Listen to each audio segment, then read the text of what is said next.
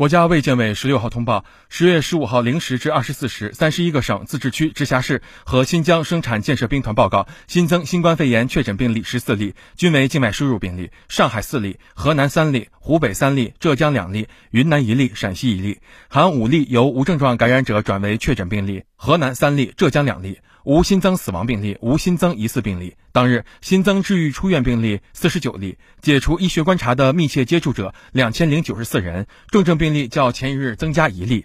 境外输入现有确诊病例四百六十二例，其中重症病例一例，现有疑似病例两例，累计确诊病例九千三百八十一例，累计治愈出院病例八千九百一十九例，无死亡病例。截至十月十五号二十四时，据三十一个省、自治区、直辖市和新疆生产建设兵团报告，现有确诊病例五百二十一例，其中重症病例一例，累计治愈出院病例九万一千三百四十五例，累计死亡病例四千六百三十六例，累计报告确诊病例九万六千五百零二例，现有疑似病例两例，累计追踪到密切接触者一百二十万九千四百二十四人，尚在医学观察的密切接触者两万零二百二十三人。三十一个省、自治区、直辖市和新疆生产建设兵团报告新增无症状感染者十八例，其中境外输入十五例，本土三例，云南两例，均在德宏傣族景颇族自治州。新疆一例在乌鲁木齐市，当日转为确诊病例五例，均为境外输入；当日解除医学观察十七例，均为境外输入。尚在医学观察的无症状感染者三百七十二例，